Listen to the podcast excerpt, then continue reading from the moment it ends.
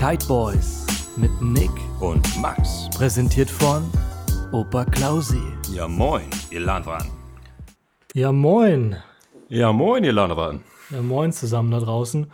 Heute sind wir nicht nur zu zweit, wie ihr es gewohnt seid, sondern heute haben wir einen ganz besonderen Gast, über den Max und ich uns sehr, sehr, sehr freuen. Wir begrüßen mit einem dosenden Applaus den guten Armin Harich. Hallo, vielen Dank. Hallo Armin, servus. Genau. Jo, vielen Dank fürs Interview. Bin mal gespannt. Wir freuen uns total, dass du dabei bist und falls wir den einen oder anderen Hörer nochmal abholen müssen, du bist nicht nur Mitgründer und Partner der Skywalk GmbH und Co. KG, zu der auch Flysurfer Kiteboarding gehört, äh, sondern du bist auch ein sehr erfolgreicher Gleitschirmpilot. Ist das korrekt? Ja, ja, stimmt auch. Wobei ich lustigerweise, ich war ja mal deutscher Meister im Kanufahren, Kanu-Wildwasser-Rennsport. Ah, dann Deutscher, auch noch. Ma- deutscher Meister im Kitesurfen und ich bin nur deutscher Vizemeister im Gleitschirmfliegen. Wobei ich eigentlich glaube, dass ich Gleitschirmfliegen eigentlich am besten von den Sportarten kann. Aber egal. Ist ja auch nicht so wichtig, ob man jetzt irgendwelche Titel hat oder nicht. Hauptsache es macht Spaß und genau. Ja. Das ist die Hauptsache auf jeden Fall, ja. Hauptsache es macht Freude und wir freuen uns, wie gesagt, dass du da bist. Wir haben fürs Reinkommen ein paar flotte Fragen vorbereitet. Die schießen wir dir einfach raus und du kannst gerne mit, mit einem Wort oder mit einem Satz antworten, dass wir so ein kleines Ping-Pong machen. Jo, gerne. Bist du bereit? Jawohl. Dann starten wir los. Hund oder Katze? Ich hatte mal einen Hund mit meiner Frau zusammen. Sehr schön. Sushi oder Schnitzel? Sushi oder Schnitzel. Ich äh, esse immer weniger Fleisch ähm, und wenn dann sehr hochwertig eigentlich, hat mein Fleischkonsum vielleicht um Faktor 4, 5 reduziert. Ist Mhm. nach wie vor noch ein bisschen Fleisch, gerade wenn es besonders lecker ist. Ähm, Ja. aber ich brauche nicht ständig Fleisch und ich kann auch mal eine Woche oder zwei ohne Fleisch essen. Muss man ein bisschen Acht geben, dass man dann zum Beispiel Vitamin B12 und so weiter ausreichend zu sich nimmt. Das klingt doch erstmal gut. Dann fahre ich direkt mal fort. Kiten oder Reiten? Äh, Reiten habe ich äh, noch nie gemacht. Äh, Kiten, klar. Okay, dann geht's weiter. Wo war dein bisher schönster Urlaub? Oh Gott, hier du, ich habe schon so viele schöne Urlaube gehabt. Also äh, meine Frau ist Stewardess und ich bin ja durch mein, meine Entwicklungsarbeit, die ich sehr lang, sehr viel gemacht habe für Flysurfer, sehr viel rumgekommen auch. Ja, und ja. wir waren äh, am Schluss am meisten immer wieder in Südafrika, äh, Wilderness, vier Stunden östlich von Kapstadt. Und dort habe ich mir jetzt auch ein kleines Häuschen kaufen können. Ah, okay. Das heißt, das ist so deine Lieblingsdestination für Urlaub Ja, oder ja, auch fürs Kiten. Okay. Genau, der hat sich so rauskristallisiert. Ist gar nicht so gut zum Kiten. Kann man eins, zweimal die Woche kiten gehen. Äh, zum Gleitschirmfliegen eigentlich super schön. Ähm, aber super schönes Wetter, super schönes Essen, entspannte Menschen, äh, äh, gute Mischung zwischen einer kleinen Stadt und nicht zu ländlich und so weiter. Also ähm, super tolles Wetter Ja, in der Winterzeit. Wissen wir, wo wir demnächst schlafen werden in Südafrika. Ja, wir haben ein Gästezimmer, also wenn jemand sagt, ich will hier raus, Das mich ab, darfst du hier nicht so laut sagen, Armin. Sonst Kann- kommen die Anfragen rein. kann er sich gerne bei mir melden, ja. Äh, sind wir gerade noch am, am Fertigmachen und so weiter, gibt es äh, und eine Gästewohnung mit eigenem Mhm. Pool und Grill und äh, eigenem Garten und und und, ja. Das klingt tatsächlich richtig gut. Da schließen wir direkt an. Wein oder Bier? Ähm, ich bin Minimalalkoholiker, sage ich immer, ja. Also Ja. ich trinke ganz selten Alkohol. Ähm, dafür brauche ich auch nicht viel, wenn ich betrunken sein will, ist auch ganz praktisch. ähm, also ich trinke äh, Wasser, Säfte, äh, äh, grüne Sachen, sonst was, aber eigentlich relativ, ich ernähre mich eh relativ gesund oder mache mich da auch schlau. Glaube ich, ist eine ganz gute Sache. Ich will nicht unbedingt der Älteste werden, aber ich möchte gern gesund, gesund alt werden und Ernährung ist da ein guter Beitrag, genauso wie regelmäßig Sport machen. Was halbwegs klappt, könnte ruhig noch mehr sein. Ja, gut. Ich meine, du hast ja dein, dein Leben dem Sport gewidmet. Ja, und ähm, da würde ich tatsächlich gerne mal direkt anschließen, was, was das Thema Kiten angeht. Das erste, was dir in den Kopf kommt, was ist dein Lieblingskite? Ähm, ja, der Sol eigentlich. Äh, ich sag mal, die eierlegende Wollmilchsau, der einfach alles macht, egal was ich machen will. Äh, hochspringen, Langfliegen, äh, Cruisen, Wellenreiten, sonst was. Am liebsten fahre ich mit dem Soul, der ist unproblematisch. Gerade in den kleinen Größen. In größeren Größen habe ich einen Sonic dann, weil der äh, einfach noch mehr Leistung entwickelt. Ja. Ähm, aber ich, ich, empfehle auch den meisten den Soul einfach. Also, ja, haben auch einen Europarekord äh, Rekord geholt mit dem Ollie Bridge beim Hochspringen und so weiter. Und einfach ein unkompliziertes, schönes, rundes Paket. Ich finde, man braucht nicht immer so Spezialdinge, aber kommt darauf an, was man machen will. Ich, ich bin ja tatsächlich lang, langjähriger Flysurfer-Pilot. Mein erster Kite war ein Psycho 3. Äh, mhm. Äh, das war, glaube ich, 2009 oder so die Richtung. Ja. Und mit dem Soul ist meiner Meinung nach der erste Kite überhaupt auf dem Markt gelungen, der, ich möchte nicht sagen idiotensicher ist, aber der sowas von freundlich ist und trotzdem nur so viel Leistung hat. Also ich fahre den selber in 10, bin ein sehr, sehr großer Fan von. Ne? Ja, also da haben wir auch sehr, sehr lange entwickelt für den Soul 1 ähm, und wollten immer die Vorteile von einem TubeKite mit dem Vorteil vom SoftKite zu kombinieren in so einem SoftKite-System. Da haben also viel daran gearbeitet, dass der Schirm vom Drehverhalten, das, was beim TubeKite uns auch gefällt, das engere Drehen und so weiter möglichst gut übernimmt. Dass das Bar-Feedback auch äh, sehr präzise ist, man sehr gut spürt und so weiter, was los ist, dass es möglichst gut übernimmt. Ein bisschen kombiniert mit dem etwas leichteren äh, ähm, Bar-Feedback, was man auch beim Softkite so tendenziell hat und so weiter, dass der Schirm zum Beispiel über eine Leine relauncht auch.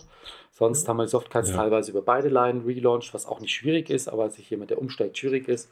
Und beim Testevent oder sowas kommt man Leuten einfach die Hand drücken. Ja, was passiert, wenn ich den reinfallen lasse? Sag ich, da ziehst du einfach rechts und wenn ich hochkomme, ziehst du einfach links, das Ding ist oben. Und das funktioniert einfach. Und das ist natürlich dann eine schöne Sache und macht es einfach. Und da haben wir wirklich sehr, sehr viele zufriedene Kunden also die auch Softkites schon gut kennen, zufriedengestellt und auch Leute, die eben vom TubeKite kommen und sagen, ach so, ist vielleicht doch nicht so schlecht mit so einem Softkite und so weiter.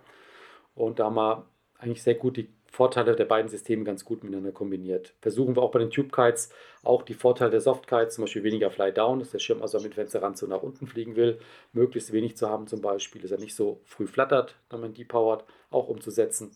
Und so versuchen wir halt von allen Systemen das Beste irgendwo zu übernehmen von den Features. Mit dem äh, Soul hatten wir auf jeden Fall auch schon sehr viel ja, coole Sessions gehabt, ähm, ob es auf dem Foil war oder auf dem Twin Tip. Ein super Schirm, super einfach zu bedienen und macht einfach nur Spaß, definitiv. Ja, also das war zumindest unser Ziel. Andere Hersteller haben auch gute Produkte und so weiter. Aber ähm, ja, wir machen das schon mit Softkites sehr, sehr lang rum, haben immer, gerade ich persönlich auch immer dran geglaubt an dieses Softkites-System, dass das auch äh, entsprechende Vorteile hat. Jedes System hat seine eigenen Vor- und Nachteile. Es ist wie immer so, ob Skifahren, Snowboarden, ob Motorrad oder Autofahren, Elektroauto, Verbrenner, das hat alles seine Vor- und Nachteile. Ähm, und ich sehe auch oder habe immer große Vorteile auch beim Softkite gesehen, die ja fast schon in Versenkung verschwunden wären. Peter Lind zum Beispiel hat da äh, lang noch die Flagge mit der ARC hoch auch gehalten. Wir haben ja. sie immer hochgehalten. Inzwischen kommen ja auch wieder mehr Marken. Im Race-Bereich ist es State of the Art, da gibt es nichts anderes mehr. Ähm, im, im King of the Air Bereich zum Beispiel fliegen immer noch sehr viele Tube Kites Bereich, die da auch ihre Vorteile und Berechtigungen haben. Das äh, stimmt. Äh, Olli, ja. Olli Bridge zum Beispiel fährt auch beides, Tube wie Soft Kite, trotzdem auch für seinen Big Air Style auch sehr gern mit dem Soul unterwegs ist, weil der das auch gut kann. Ähm, aber beim Kite Loop zum Beispiel zieht ein Soft Kite einfach mehr. Also wenn die Leute Tube Kite kennen und springen da hoch und machen erstmal einen Kite Loop, dann rutscht ihnen erstmal das Herz in die Hose durch die Beschleunigung nach Lee. Äh, das muss man sich auch erstmal dran gewöhnen. Ist halt einfach ein bisschen anders da, ja.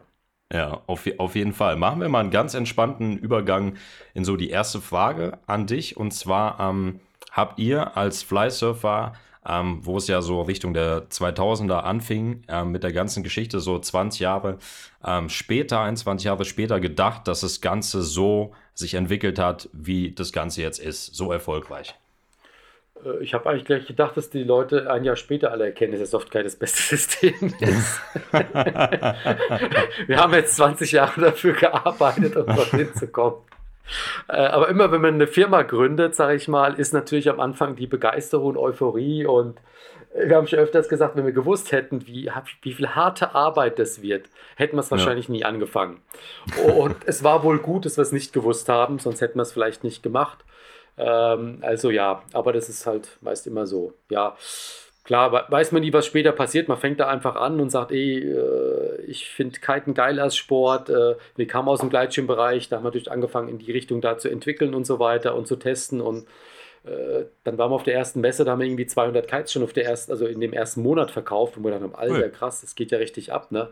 Und ja. Ähm, ja, wir haben dann viel Höhen und Tiefen natürlich mit unserer Firma auch erlebt und äh, momentan läuft es doch äh, sehr gut. Wir haben ein sehr tolles Team, muss ich einfach sagen. Das Team ist einfach die Grundlage für alles, die hochmotiviert tolle Arbeit machen. Also ich bin da richtig, richtig stolz drauf, dass es eben nach der Gründungsphase und Anfangsphase, wo es auf wenigen Schultern das Ganze war, dass wir ein tolles, großes Team haben und die alle äh, mit viel Begeisterung und Freude ähm, das Ganze, die ganze Marke weiter voranbringen. Wie viele seid ihr jetzt mittlerweile? Ähm, wir haben ja die Firma Skywalk GmbH und Co. KG. Ja. Die hat die Marke Flysurfer sozusagen und die Marke Skywalk Paragliders unter diesem Dach. Wir hatten früher zum Beispiel auch noch die Eventzelte und so weiter. Wir waren auch mal über 50 Mitarbeiter.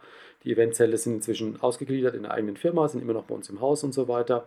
Ähm, wir sind so etwa um die 40, äh, knapp über 40 Leute. Es ist immer die Frage, was, wen zähle ich wie genau dazu. Wir haben natürlich auch externe Leute, die dann fest angestellt sind oder die äh, extern sind und vielleicht auch für andere noch was machen.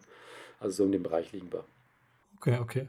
Ja, ich finde es wirklich erstaunlich, wenn du jetzt, egal wo auf der Welt, an den Spot kommst, gerade an den Leichtwindtagen, da siehst du immer mindestens einen Fleißsurferkeit am Himmel. Es geht gar nicht mehr ohne. Und du hast es eben schon angedeutet, du hast schon früher an den, an den Softkite geglaubt. Ähm, trotzdem fliegen Tube Kites irgendwie eigentlich, eigentlich besser, als sie, als, sie, als sie fliegen sollten, was jetzt die Aerodynamik betrifft. Ähm, da habe ich mich schon immer gefragt, eigentlich müsste der Softkite aerodynamisch doch ähm, viel, viel, viel mehr Vorteile haben als der Tubekite. Warum funktioniert die Tube doch genauso gut ähm, oder, oder besser, als sie sein sollte? Oder verstehe ich das als Laie vielleicht einfach falsch? Äh, du und viele Physiker verstehen es als Laien sozusagen auch falsch. Äh, es ist ja auch so, dass Bienen fliegen können, was die Physiker sagen, das geht eigentlich gar nicht mit der Flächenbelastung und trotzdem können die fliegen. Die Physik ist, wie sie ist. Und es gibt natürlich gewisse Interpretationen, Stand der Wissenschaft und Technik. Und da sagen halt die meisten, so ein Single Skin ist jetzt äh, nicht so doll und so weiter wie so ein Double Skin. Äh, stimmt in gewissen Bereichen ja und für bestimmten Bereichen eben auch nicht. Äh, zum Beispiel ein Single Skin, so wie beim Tube Kite, wenn ich den jetzt eng drehe, kann der Außenflügel halt anfangen zu flattern und dadurch den Auftrieb komplett verlieren und dadurch kann ich engere Drehradien erreichen, wo der Schirm noch relativ schön durchdreht und kann den eben sehr eng zum Beispiel durchloopen, äh, was eine schöne Sache ist auch beim Tube Kite. Ähm, und wenn man Vögel anschaut zum Beispiel, die haben zwar auch einen Double Skin, aber die haben im vorderen Bereich einen Double Skin. Hinten läuft es eigentlich zum Single Skin aus. Und ähm, diese Profile und so weiter sind wir auch zum Beispiel irgendwie wieder am Testen und so. Ähm, wir haben auch Tube Kites gebaut, die vorne zum Beispiel auch ein Double Skin waren, hinten Single Skin und so weiter ja, haben zum Beispiel das Problem dann, äh, dass sie, äh, wenn sie am Überfliegen sind im Zenit, dann eben auch nicht flattern und nicht die Nase wieder zurücknehmen, sondern unterschneiden sehr gerne, wieder leicht abstürzen. Und solche Systeme haben dann schnell ein bisschen mehr alle Nachteile aller Systeme. Äh, sie haben Double Skin, dass sie Wasser ziehen können und man kann sie trotzdem versenken, sage ich mal. Sie sind schwerer natürlich dann als ein Softkite wie ein Tube Kite, weil ich ein Tube Kite und noch ein Untersegel zum Beispiel habe. Äh, von der Stabilität sind sie dann schlechter wie ein Tube Kite und so weiter. Also wo viele immer gedacht haben, auch ja, das muss doch total das System der Zukunft sein und wenn man es ausprobiert, ist es dann wieder nicht das System der Zukunft. Ähm, es gibt aber Lösungen da dazwischen, die man immer wieder doch wieder findet und trifft und ähm, ja, deswegen muss man auch sehr viel ausprobieren und experimentieren und nicht nur auf die Lehrmeinung hören, äh, sondern sich eigene Gedanken auch machen. Ja. Wie testet ihr das denn? Habt ihr, testet ihr einfach nach dem Motto Trial and Error oder habt ihr Software und, und Windtunnel beispielsweise, wo ihr Prototypen äh, rein, reinstellen könnt? Ja, also die, die marketingmäßig richtige Antwort wäre, dass wir komplett äh, mit IT ausgestattet sind, dass wir nur Simulationen machen. Schnitt. Äh, Schnitt. die Praxis ist was anderes. Sieht man auch, wenn man guckt, was die meisten Entwickler sind. Die meisten haben jetzt nichts mit Physik oder Aerodynamik studiert, äh, wir haben bei uns zum Beispiel den Andi Hanrieder gehabt, Luft- und Raumfahrttechniker. Ich selber habe ja auch Physik studiert. Ähm, wir haben jetzt zwei Sportgerätetechniker, den Maxi und Benny zum Beispiel, äh, die haben, die auch schon mehr aus der Praxis kommen. Und die meisten sind noch mehr aus der Praxis. Und die Praxis ist immer wichtiger wie die Theorie. Wir haben auch ähm, Software teilweise uns angeschafft für knappe 10.000 Euro, wo wir auch CFD-Simulationen hatten, wo wir dann unseren Kite in die Simulation reinnehmen können. Da hat auch der Andi recht viel noch mit da mitgearbeitet. Es gab aber einfach viel zu viele Abweichungen. Ähm, ein schönes Beispiel ist, wenn jetzt irgendjemand ein Airbus baut. Ähm, ich weiß nicht, um welchen Faktor diese Dinger teurer sind. 10.000 Mal so viel wie ein Kite, 100.000 Mal so viel wie ein Kite. Schon, ja. Genau. Und ähm, der Aufwand für die Simulation ist dieselbe. Und das Ding kostet dann nur ein Zehntausendstel oder, oder, oder ein Hunderttausendfach mehr. Da lohnt es sich ganz anders wie bei uns. Dann haben wir das Zusätzliche noch, dass wir eine flexible Struktur haben. Das heißt, der Schirm verbiegt sich ja total unter der Anwendung. Kann man natürlich auch wieder simulieren, indem man eine Strukturkopplung noch zusätzlich zu der CFD-Simulation anschließt und kann das Ganze miteinander kombinieren. Dann wird aber das Ergebnis noch schlechter und der Aufwand noch größer. Und das bringt einfach sehr, sehr wenig. Wir haben also mit 2,5D-Simulationen mehr gearbeitet XV, äh, XVFLR, glaube ich, heißt die eine Software, der Andi auch mehr benutzt, wo man auf 2,5D arbeitet, wo man also, also in 2D das Profil simuliert und das dann sozusagen 3D ein bisschen aufreiten und guckt, wie so die Strömungen sind und so weiter. Ähm, ich habe mehr in 2D dann auch gearbeitet mit verschiedenen Profilsimulationen und ich weiß noch, wie wir den Sol entwickelt haben. Da habe ich dann schön dran rumgerechnet und gesagt, wow, und dieses Profil, das toppe ich jetzt nochmal. Das hat eindeutig weniger Backstall und auch nochmal 5 bis 10 Prozent bessere Gleitzahl, rechnerisch. Und wir haben es ausprobiert und es war 180 Grad das Gegenteil der Fall. Das Profil hat einfach mehr Backstall gehabt über die Gleitzeit, die merkt man in der Realität eh nicht so stark. Und da habe ich einfach gesagt, ich höre jetzt auf mit dem Scheiß. es bringt einfach zu wenig und es bringt mich in die falsche Richtung. Ich habe also auch viel gelernt, welche Parameter sind wirklich in der Praxis wichtig, äh, welche sind nicht so wichtig. Zum Beispiel das Profilmoment äh, ist wichtig, also welche Wölbung hat das Profil dass es ein eigenstabiles Profil ist, das zum Beispiel nicht unterschneidet, wenn es frei schwebt, ist sehr wichtig für so ein äh, Deep Power Kite. Äh, Profildicke ist zum Beispiel ein wichtiger Parameter. Die meisten sagen, ja, mach das Profil dünner. Äh, nein, die dickeren Profile sind die leistungsstärkeren Profile. Die Gleitschirm-Wettkampfschirme haben die dicksten Profile. Die Einsteiger-Gleitschirme haben die dünneren Profile. Wenn man da an den Leinen zieht, damit der einklappt für eine gute Einstufung, sind die dünneren Profile da gutmütiger. Die dickeren Profile sind aber leistungstechnisch stärker. Das versteht wieder keiner. Ja, klassisch muss doch dünnes Profil weniger Widerstand und so weiter haben. Äh, stimmt theoretisch, nur in der Praxis ist es so, wenn ich dickere Profile nehme, sind die steifer. Ich brauche weniger Aufhängepunkte. Ich habe weniger Leinenwiderstand dadurch und dadurch wird die Leistung besser in der Summe. Und ähm, ja, deswegen ist oft zwischen Theorie und Praxis ein großer Unterschied. Und ja, als Entwickler, wer da länger arbeitet, merkt man das halt einfach. Dann denkt man am Anfang, ja, dünner, dünner, dünner. Und dann merkt man, es wird schlechter, schlechter, schlechter. Und ab und zu stellt man sich einfach dumm und sagt, okay, dicker, dicker, dicker. Und auf einmal, aha, es wird besser, besser, besser. Und irgendwann wird es wieder schlechter. Aha, da irgendwo habe ich mein Optimum. Und natürlich hängt es auch von anderen Parametern ab. Wie viele Aufhängepunkte mache ich dran? Wenn ich eben dicker werde, kann ich eben mit weniger Aufhängepunkten arbeiten, zum Beispiel, um nochmal mehr Leinwiderstand zu sparen. Äh, und da wird auch jeder Entwickler ein anderes Optimum irgendwo treffen wo er sagt, ja, da wirkt es jetzt ganz gut. Aber es gibt halt sehr, sehr viele Parameter, ähm, die man beachten muss und jeder wird da, nennt sich sozusagen, auf ein lokales Minimum kommen, also wo er sozusagen sein Optimum irgendwo hat. Und ja. Und, es ist ja, ja auch für den, für den Endanwender am Ende schöner, wenn er oder sie weiß, der Kite, den ich in der Hand habe, der wurde in der Praxis und nicht nur am Computer getestet. Ja, das klar, ist ja also, am Ende das, was du haben willst, weil du so viele Situationen auf dem Wasser hast, die du eventuell noch alle gar nicht simulieren kannst. Genau, also ja. zum Beispiel, ich sage bloß, ein dickeres Profil ist einfach gutmütiger beim Wasser-Relaunch. so dünnes, das klebt einfach auf dem Wasser und dann ziehst du an den A-Line und da ist keine Bauhöhe und dann geht gar nichts. Und wenn du dickere Profile hast, lassen sie sich viel besser relaunchen zum Beispiel. Ähm, und da gibt es viele weitere praktische Parameter. Dünnes Profil deformiert sich viel leichter in Böen. Ein ja. Profil ist einfach nochmal steifer und definierter und der Schirm ist einfach nochmal satter und solider. Und ähm, ja, und das ist wie beim guten Koch, da muss man halt die richtigen Zutaten zusammenmixen und so weiter und mit seinem Können kombinieren und mit der Zielgruppe, was man auch so vor Augen hat, für wen ist das Ganze auch gebaut, äh, ähm, welche Kompromisse möchte ich eingehen, möchte ich nicht eingehen, wie lange habe ich auch Zeit zum Entwickeln, wie viel Zeit nehme ich mir auch zum Entwickeln, bis das Produkt gut ist. Oder wie zum Beispiel auch beim Sol 2 haben wir auch jetzt viel ganz neue Prototypen gebaut. Und am Schluss haben wir festgestellt, hm, der Sol 1 ist wirklich so ausentwickelt. Wir gehen hin und tun jetzt in einigen Details den einfach nochmal besser machen. Aber wir machen nicht alles neu. Ja. Wir haben gerade tatsächlich darüber diskutiert, weil Max sich einen kaufen möchte. Genau. Mhm. Aha, und äh, du ja auch gesagt hast, dass gerade wir, die, die die Kites wirklich nutzen und nicht nur hegen und pflegen, äh, wir brauchen äh, einen Kite, der, der möglichst, äh, möglichst stabil ist, der möglichst lange hält. Ähm, ja. Und da, da dankt dir am Ende jeder Benutzer für, wenn, wenn du äh, den Kite weiterentwickelt hast und nicht nochmal komplett revolutioniert hast und dafür vielleicht so Kleinigkeiten wie, wie die Haltbarkeit nochmal verbessert hast. Ja, ja wobei es also die Nachhaltigkeit und, und langlebige Produkte ist bei Flysurfer und bei uns schon immer ein wichtiges Thema gewesen, wo auch weitergetragen wird in, in die neue Generation. Es wird aber gar nicht so gewürdigt. Ähm, die meisten wollen einfach nach ein, zwei Jahren eh einen neuen Kite. Und dann ist den meisten eh egal, ob der nicht mehr hält. Dass man natürlich ein Produkt, was dann hält und der nächste nochmal fünf Jahre, zehn Jahre Spaß haben kann. Ich habe letztens ein, ein, ein äh, Speed Air gesehen, der ist ja 20 Jahre alt, ja, und habe mich total gefreut, dass der mit ihm noch gekitet ist und das Ding hat einmal drei noch getan.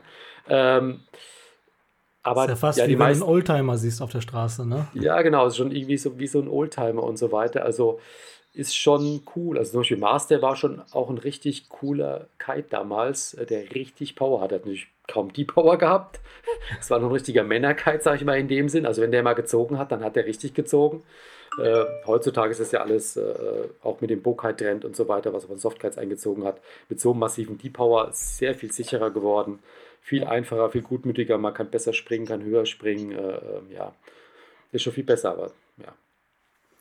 Wir machen jetzt mal so einen kleinen Themenwechsel und zwar, wir haben uns so ein bisschen äh, ja, erkundet, bisschen recherchiert und ähm, man munkelt, dass du im Jahr 2002 relativ viel in einem Wohnmobil unterwegs gewesen bist. Und wir wollen jetzt mal von dir so wissen, gerade auch jetzt mit Start Flysurfer, ähm, wovon so die Anfangszeit der Firma geprägt war. Ja, ich war am Anfang sehr viel im Wohnmobil. Es war aber nicht nur ein Jahr. noch ein bisschen viele, länger. Es waren viele Jahre. Das Wohnmobil lebt immer noch. Okay. ist gerade mit einer Freundin ist gerade mit dem unterwegs. Ähm, ist immer noch 300.000 Kilometer jetzt knapp auf dem Buckel.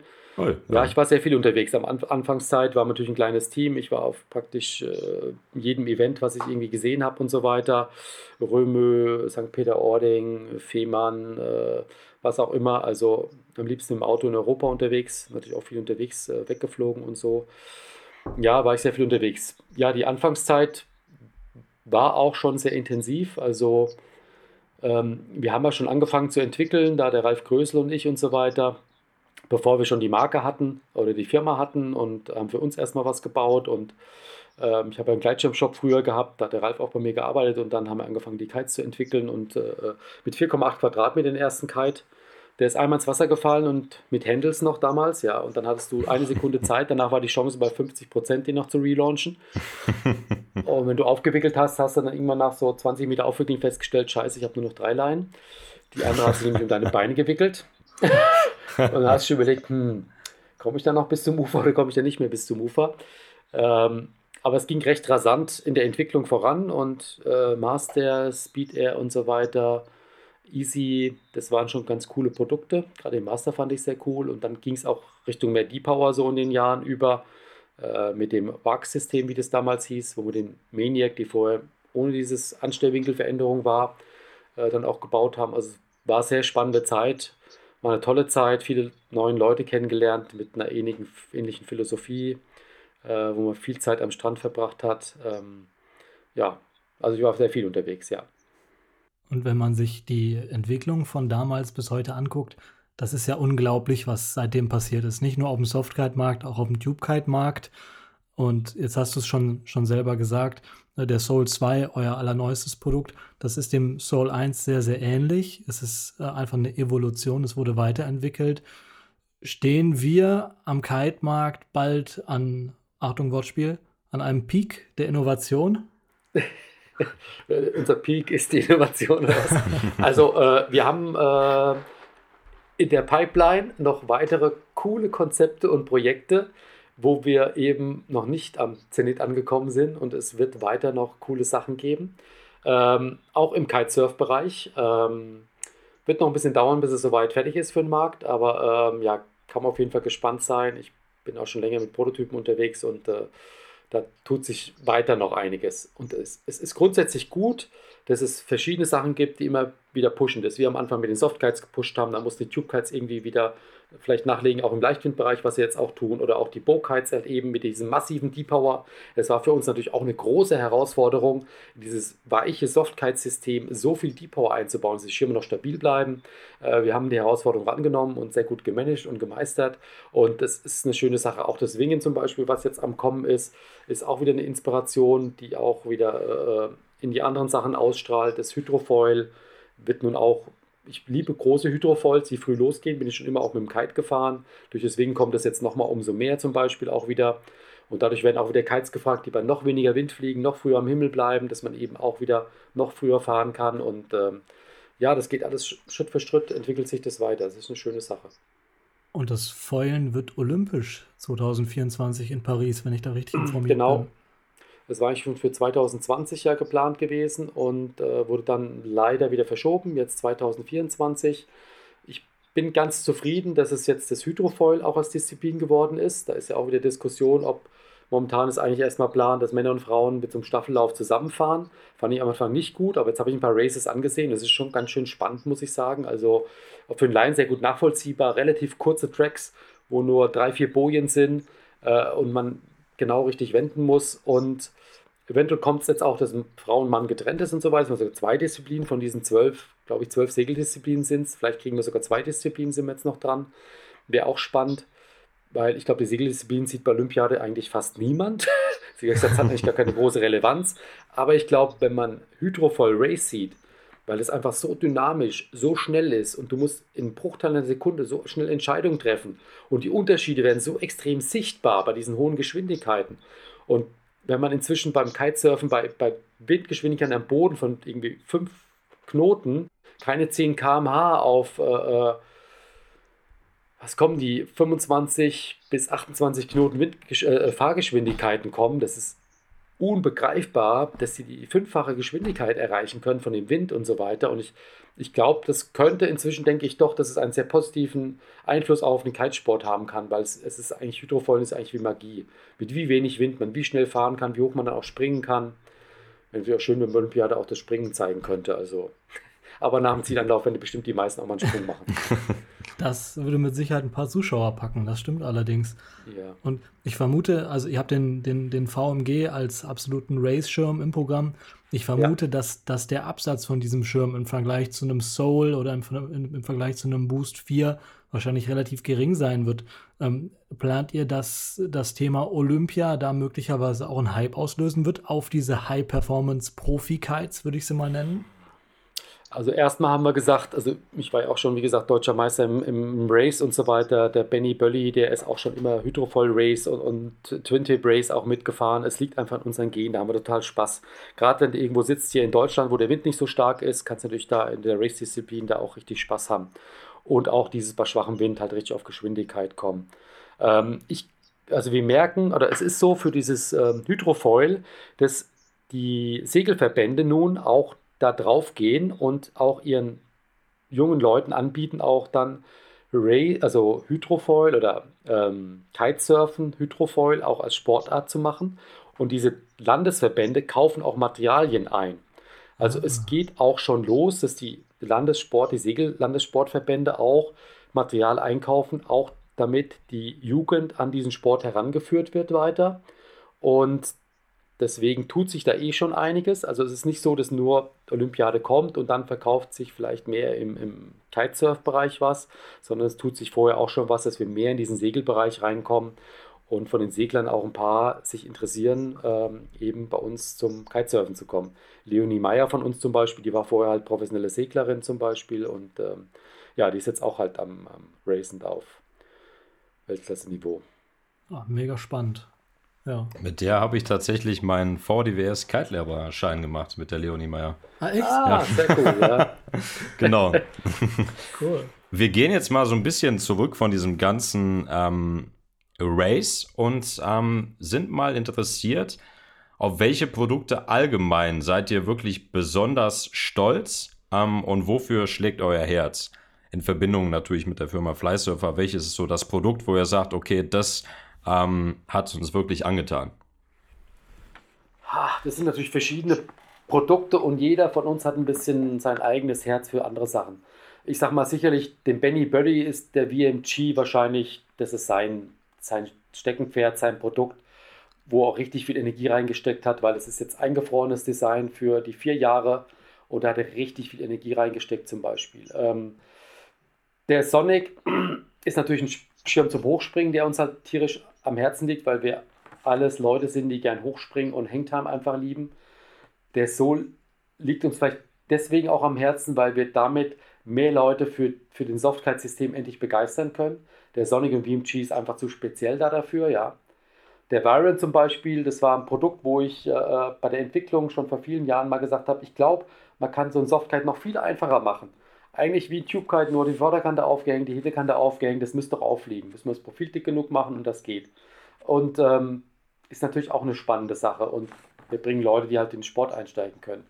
Beim Peak, zum Beispiel beim Single Skin, ist natürlich auch die Faszination, dass du Berge hochkiten kannst, wenn du im Tal ganz wenig Wind hast, dass der Schirm schon fliegt und, und Off-Country ganz alleine für dich alleine bist und da einfach äh, äh, neue Erlebnisse sammeln kannst und irgendwas machen kannst, was du sonst eben nicht so leicht kannst. Da geht es eben nicht um die reine Performance, dass ich einen besseren Anbindwinkel habe, sondern dass einfach der Schirm einen riesigen Windrange hat, wo er losgeht.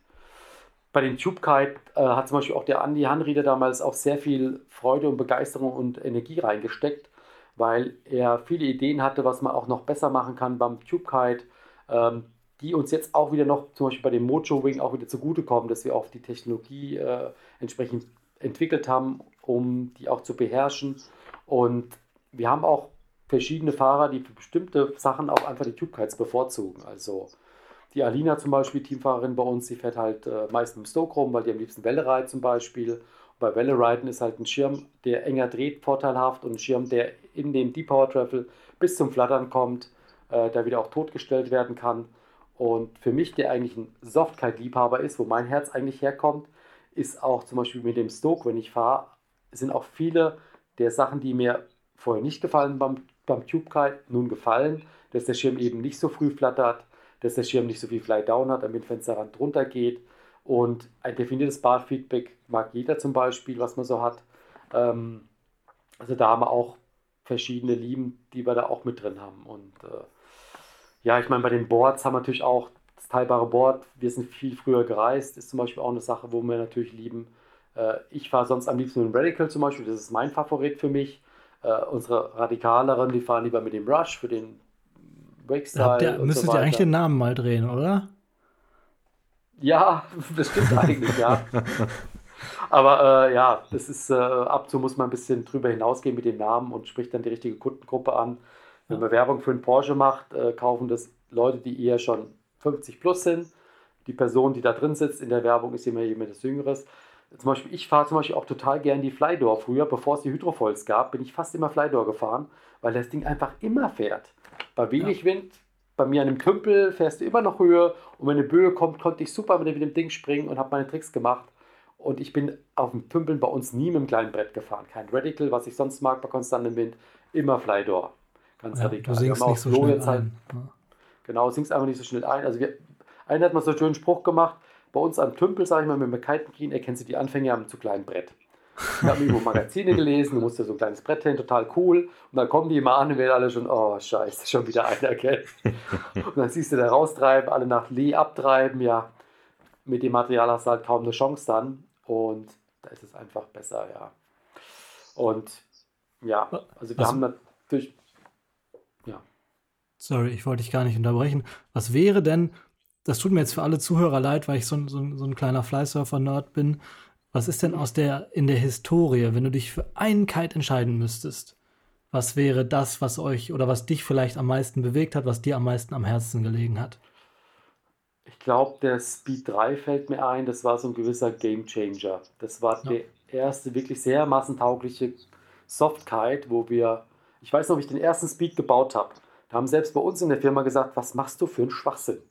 So eine Matte mit so einer Streckung, das macht doch überhaupt keinen Sinn. Der war so auch gut herausfordernd. Da haben wir uns damals gut mit auf die Fresse gelegt. ja, das glaube ich. äh, hat sich aber damals schon gar nicht so schlecht verkauft. Aber wir haben den ja Stück für Stück weiterentwickelt und gerade der Speed 3 war ein richtiger Durchbruch. Damals mit dem Andi Hanrieder sehr stark zusammengearbeitet, der sehr viel Input auch reingebracht hat. Und da haben wir äh, immer viel gestritten und diskutiert und haben ein sehr gutes Produkt dann hinbekommen und äh, haben das auch fertig gehabt, schon vor dem Importeurs-Meeting. Die Importeure haben es ausprobiert, haben auch gesagt, wow, super geil und wir konnten die Produktion hochfahren und haben da richtig gut verkauft und das ist nach wie vor immer noch ein gutes Produkt. Also zum Beispiel von der Langlebigkeit hatten wir damals noch andere Tücher. Wir haben dann später irgendwann den Speed äh, äh, Lotus noch rausgebracht mit dem besseren Tuch, der dann richtig langlebig war. Also reden wir um Faktor 4 oder 5 langlebiger mhm. durch das Tuch. Und, ähm, aber es war von der Konstruktion ein, ein, super guter Schirm und man muss auch zugeben, wir haben lange gekämpft, um das irgendwie zu toppen. Eigentlich kann man fast sagen, der Sol war eigentlich irgendwann der richtige Speed 3 Nachfolger. Wir haben dann gesagt, wir nehmen einen anderen Namen, weil der Schirm noch mehr bietet als nur ein Speed, ähm, weil er noch mehr Leute, auch Umsteiger und so weiter, anspricht und haben dann gesagt, okay, wir gehen das Risiko ein und nehmen einen sehr bewährten, sehr gut eingeführten Namen und gehen mit dem neuen Namen ins Rennen. Äh, haben auch intern viel diskutiert, aber es, es, war eine ganz coole Sache und so weiter, weil noch mehr Leute sich dafür auch interessiert haben. Aber das Ding wäre auch als Speed 6 oder sowas, auch, äh, hätte sich auch gut verkauft. Ja, ist aber die Frage eh, ob man, ob man so weitermacht. Ne, denn es gibt ja auch das iPhone 1 bis iPhone 12. Ja, ja. Ähm, andere Firmen machen es so, dass sie sagen, jede Woche, äh, jede Woche sage ich schon, jedes Jahr kommt einfach der, das wäre auch gut, ne? Jedes Jahr genau. kommt der, der, der Duotone Evo 2021 und 2022 raus, etc. Ne? Quartal 1, Quartal 2. du, bei manchen Kite-Firmen hat man so den Eindruck, ne? Ja, ich weiß, also wir haben uns versucht, dem zu entziehen, haben das auch gut wirtschaftlich durchgestanden, was eigentlich nicht so einfach ist. Das Thema Langlebigkeit, also Nachhaltigkeit ist ein wichtiges Thema und wir versuchen vor allem über Langlebigkeit das Ganze auch zu lösen. Ich meine, ähm, und das ist, glaube ich, das Beste, wenn ein Produkt einfach viermal so lange halten kann, äh, hast, du einfach einen Faktor 4 was gewonnen, ja. Ähm, du kannst natürlich sagen, okay, ich nehme das Material, das hat dann irgendwie 20% äh, Epoxy nehmen für die Boards und so weiter, kannst auch ein bisschen was rauskitzeln. Aber ich glaube, Langlebigkeit ist in meinen Augen schon eines der wichtigsten Parameter mit. Ähm, aber hängt natürlich auch von Kunden ab. Man muss es natürlich auch länger benutzen oder verkauft es wieder. Danach hat er wieder noch viel Spaß und so weiter. Ja. Man sieht es an den Gebrauchtpreisen. Ne, wir kommen beide aus, ja, genau. aus äh, einer Zeit, wo wir, wo wir jugendlich waren und noch nicht so viel Kohle hatten und dann natürlich die Kites immer gebraucht gekauft haben. Und da war man dankbar dafür, wenn die Dinger vielleicht nicht nur zwei, drei Jahre gehalten haben. Ja, aber bei Fleißserver waren die trotzdem meist teuer gebraucht. da das stimmt, dann, das stimmt tatsächlich.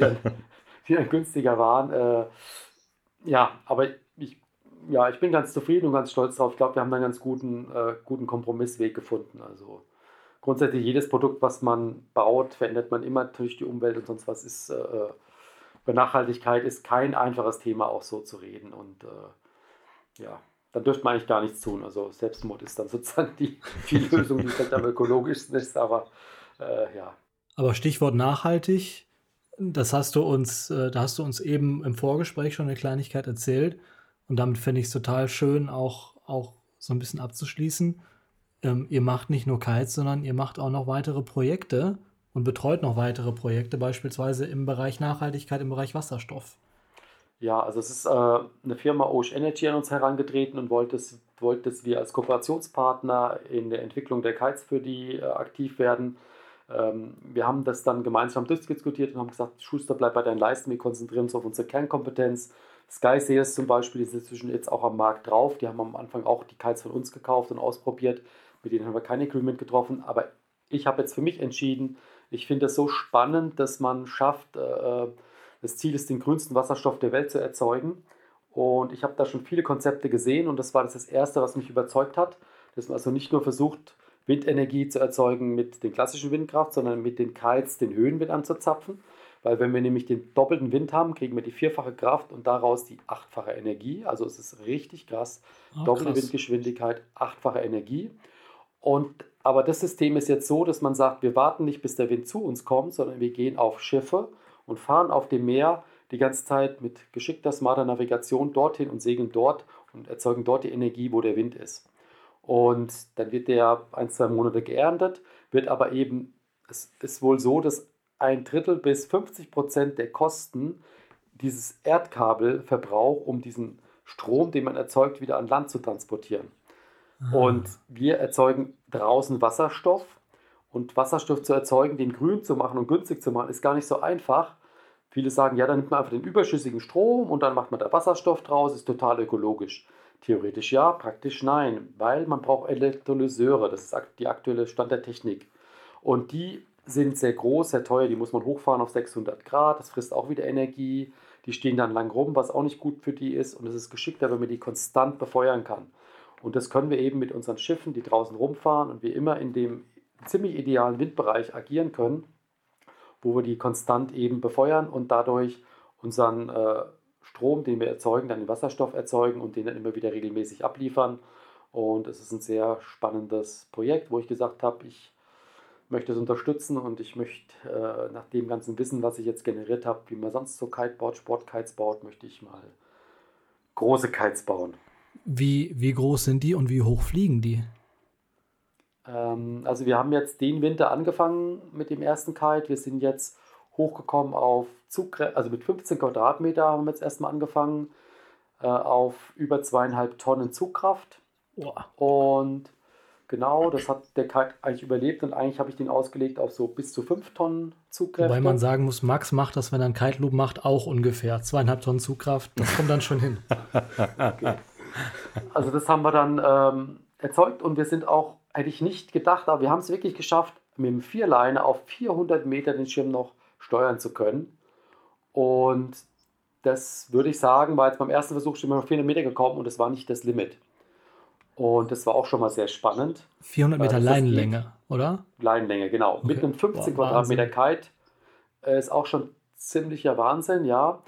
Und wir haben jetzt vor, äh, dass wir dann immer um Faktor 4 größer werden. Also danach kommen dann 60 Quadratmeter, da kommen 240 Quadratmeter und so weiter wird es hochgehen und es soll am Schluss, ich sag mal, in Richtung Fußballfeld, ich glaube, ganz so groß müssen wir nicht werden, weil wir nur ein paar Tricks einbauen, dass wir vorher schon auf die Energien kommen, aber es, es wird richtig groß. Und das funktioniert vollkommen automatisch, sprich der Kite wird äh, selbstständig gesteuert und demnach angepasst oder wie kann man sich das vorstellen? Mal so kurz gebrieft. Ja, aktuell steuern wir ihn händisch und natürlich wird das später auch alles über die KI und so weiter selbstständig gesteuert, damit er Tag und Nacht fliegen kann. Ja, ja. Und äh, eventuell Start, Landevorgang, spezielle Manöver vielleicht dann noch per Hand, wird dann auch weiter automatisiert. Also wenn wir sehr groß werden, ist der Automatisierungsgrad nicht mehr so relevant, weil dann die Fixkosten für muss eh einen Kapitän mitnehmen, sonst darfst du nicht auf dem Meer fahren, ist dann kein großer Extrafaktor. Aber natürlich ist die KI auch geplant, was dann noch kommt. Erstmal geht es darum, die Technik zu zeigen, dass es funktioniert und die KI-Steuerung ja. wird entsprechend mit, mitentwickelt. Das ist wirklich super, super spannend.